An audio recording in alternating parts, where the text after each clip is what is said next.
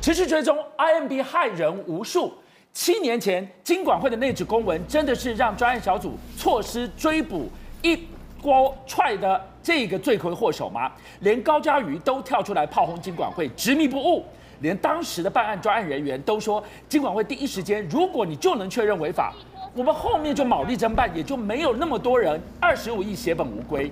今天黄国昌更惊爆，IMB 主谋曾国伟恐怕早就透过一个所谓的礁溪长荣凤凰兄弟会的组织，这什么组织啊？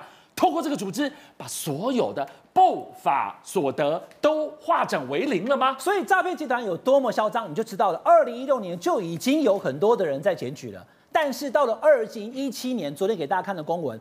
我们节目是媒体，我们是政论节目，我们要提供公平的讯息。金管会讲什么，我们也讲啊。金管会说，我当时二零一七年、二零一六有人检举，到了二零一七调查一整年以后，调查局准备被出去啊，或调查归你啊，对吧？是，我已经准备挡去了，所以我还是保险要问一下各个机关。问了金管会回函在这里，他说什么？他说没有表示。他没有违法啊，我们的回答内容是违法吸金行为所涉法规甚多，所以呢，请司法检调机关依事实调查结果加以认定。这个说法是我既不知道 P to P 的这个所谓债权平台违法，我也不知道它不违法，所以讲了等于没讲，那就是废话练习啊。那你政府讲这个时候，调查局它相对的它就变保守了。既然不是明显的违法，我们就不动了。观众朋友，这是二零一七年。现在到了二零二三年，已经过两年啊，才动手。那高嘉瑜今天你不要管他是民进党还是什么党，他今天说出来就是他今天在立法院的这个财政委员会一个专业的立委的谈话，就是那你金管会确实阻碍了调查局的动作嘛？你给他公开的错啊。但是金管会他的解释，他说我可没有认定他合法，我只是告诉你我无法认定。那我们话说回来了，俊亮哥，既然金管会身为金融主管机关，他却无法认定，那我们还要金管会做什么？所以你现在就看到了，今天我要依法有据，我才可以发动搜索、发动抓人。如果我可以一锅踹的话，后面不会有五千人，不会有二十五亿要不回来的情况。金管会当然有他的说法，金管会这个说法我们必须要尊重。说我刚刚很清楚念过，对不对？但是我告诉你，当年二零一六年有人检举，二零一七我说准备动下去了，对不对？调查局里面的调查人员他没有具名，他跑出来讲说你丢嘞。当时我们就是在查了一年，准备动手了。对。要不是你金管会回函这样，我们早就动手了。如果不是因为你认为他没触法，是金管会并没有告诉大家说他合法，但是金管会有没有认定他触法？嗯、所以，所以最后他们就整个停住了，以后才又拖了这么多年。金管会当时的你说无作为也好，或者是呢，他相对于保守，不敢认定 P to P 违法这件事情，观众朋友，其实说实在的，你看二零二六、二零一七到了二零一八，我们台湾没动，中国大陆通通。嗯债权平台 P to P 的通通都不行啊！那个二零一八说不行了，我们还要拖到二零二三，又晚人家五年，所以有中间多了多少的受害者？二十五亿五千多个人为两竞价玩弄，所以有多少政府里的人？我们讲到了寄生上流的这些搅进去，有多少不知情的想多赚一点钱的投资人，就这么血本无归栽进去了。我们现在看到这整件事情哈，不是只有这样子把这个事情挖出来，然后泄愤，大概出一口气就算了。你要了解为什么会出现这种结构性的问题。嗯当时是什么样的政商结构，造成了他藏污纳垢？对，然后再看看到底谁在过程当中可能违法或犯错？还有最重要一点，巨匠哥今天要跟大家谈的，那受害人这么多，五千多个，金额高达二十五亿。我觉得重点是这二十五亿，我能不能追得回来？怎么追回来？对不对？好，那国民党今天开记者会要跟大家讲说，哎，里面好多人牵涉，包含了你看到这个 IMB 的这个诈骗主嫌曾耀峰，我都不叫他曾国伟了哈，他的名字应该还叫曾耀峰，他在这个相关的啊，他的川盛集团，他的投资的这些土地当中有没有跟台铁的官员有关？那这个人叫张正元，今天被点名。他说：“哎，你这个是赖清德的爱将啊！之前台铁局的局长啊，你也有到五节的豪宅趴哇！原来二零二二年这个在二零二零年的六月十二那一场他有去，那你是不是要出来说明一下？那观众朋友，这个是五节的豪宅，我先给大家看一下好了。再下一张，整个五湖的有没有？这是在这个五节区的一个好，他说一个一个大湖区，它里面的豪宅就在这里。”哦，他们在这个房子里喝酒。对，这个就是这个呃，就是张淑芬，就是这个曾耀峰他的女朋友的这个五节豪宅。那你要知道，如果了解宜兰地图的人，观众朋友，巨匠哥，这是五节，嗯，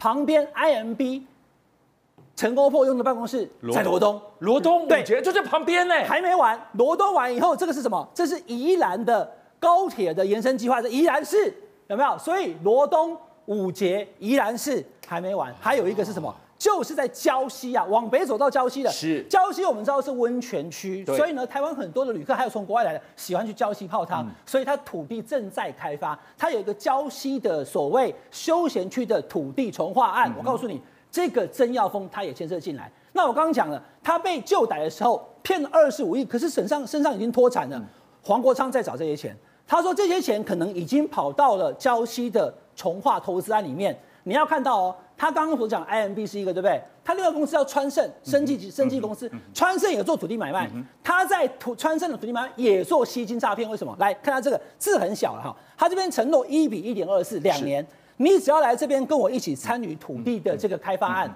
你把钱给我，我保证你两年之后可以二十四趴的获利，我再把你的地买回来，就是一个这样的川盛建设的一个承诺书，有没有？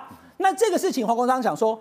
他也是在吸金诈骗，他把人的钱都骗来了以后，把所有的包含了之前 IMB 的诈骗跟这个川盛建设的诈骗，在礁溪的从化的度假村去吸金买地之后呢，再把人家钱都给骗了。那这件事情，黄国昌他有一个台湾公益接臂机吹哨者协会，他也跑去跟检调检举，所以你看，连那个昨天我们讲陈欧波倒车事情也是他去检举，检举之后，检调跟他说什么？他说我们现在查的是 IMB 的诈骗。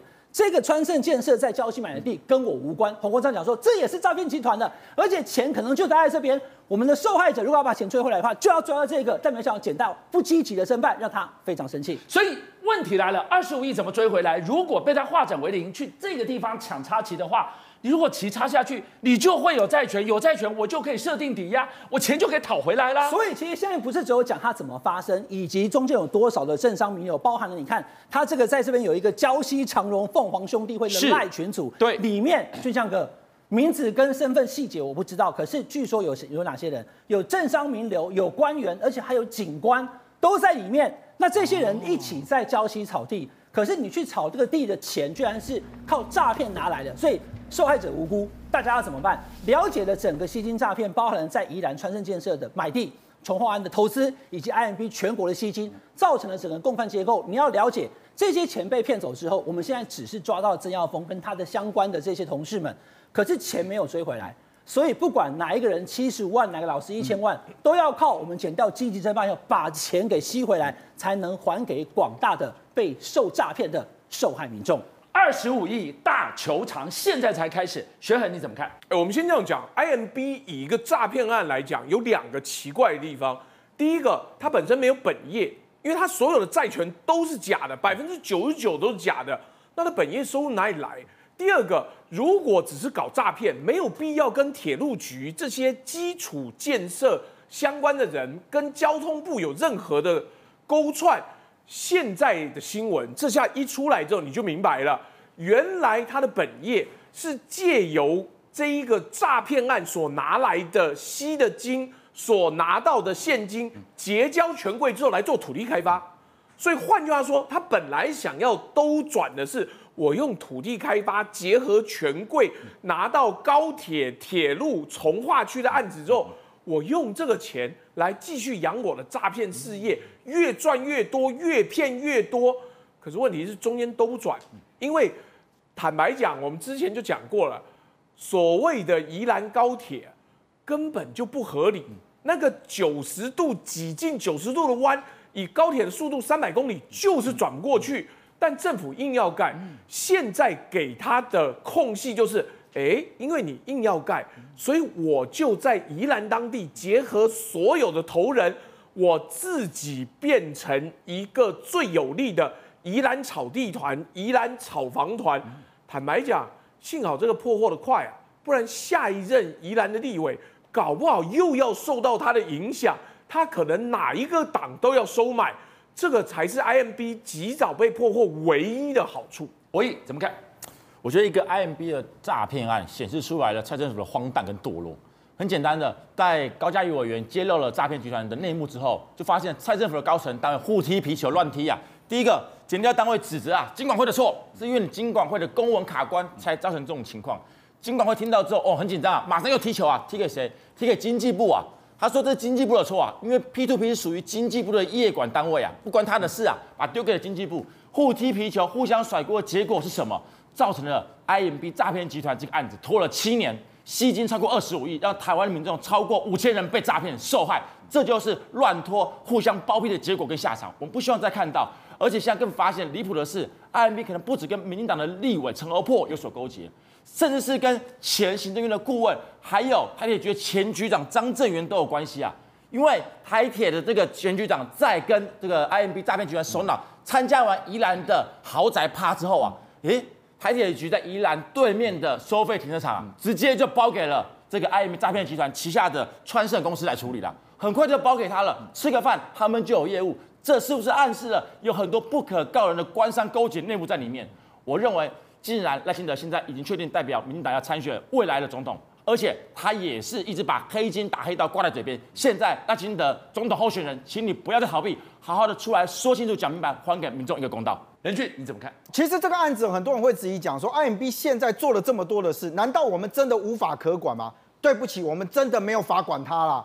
因为大家会认为说，以 IMB 来讲，它就是跟吸金有关，但认为跟金有关系的叫金管会，他却说这个东西不归我管，你只能用诈骗的方式来去办它，所以就把它丢到刑事警察局这些单位里面去。那我们就回来看了，减掉他真的对金管这些东西，他还是要回来找你金管会嘛，所以才会有这么多年下来之后，就会发现到，哎，在这些有权有势的人的眼皮子底下，有人就打着他们的旗帜，在他们底下，哎，搞的这些事情。结果现在这些被点名到的，哎，大家都讲说啊，我以前跟他有，我怎么知道他后面做这些事情？可是对于民众来讲，人家打着你们的旗帜，连你们都不知道了，那我民众被受骗，难道我永远都只能说我自己笨吗？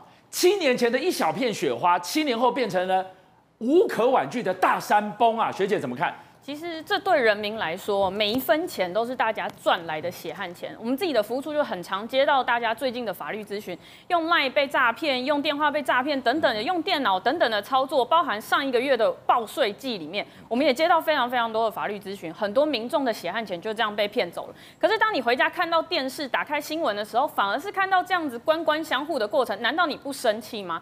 官官相护的过程，包含金管会，包含所有的高官们，大家都在替诈骗集团讲话的时候，实在是很不解，这个国家到底能为我们做什么？好，国家能为我们做什么？这几天告诉你，上一个月告诉你，我们呃我们投资了十三亿来挹注打炸国家队，打炸国家队告诉你好多个步骤，也告诉你说我们这个月好几个月以来，每一年呃每一年的 KPI 有多少，而且正在增加当中。请问人民们，大家真的有感觉吗？为什么我手机里面还是不断的收到诈骗的简讯，还是不断的被加入 LINE 的群组呢？所以大家会怀疑说，大家呃这个国家在这个打诈上面。到底有没有投注心力哦，或者是到底有没有认真想要解决问题？但是看回头看过来，权力的结构啊错综复杂，政商的关系、警界的关系，再包含他们用钱来滚钱这件事情，反而会让大家觉得执政党好像没有跟人民站在一起耶。我相信人民想问的只有我们被诈骗的钱到底在哪里？邀请您一起加入五七报新闻会员，跟俊相一起挖真相。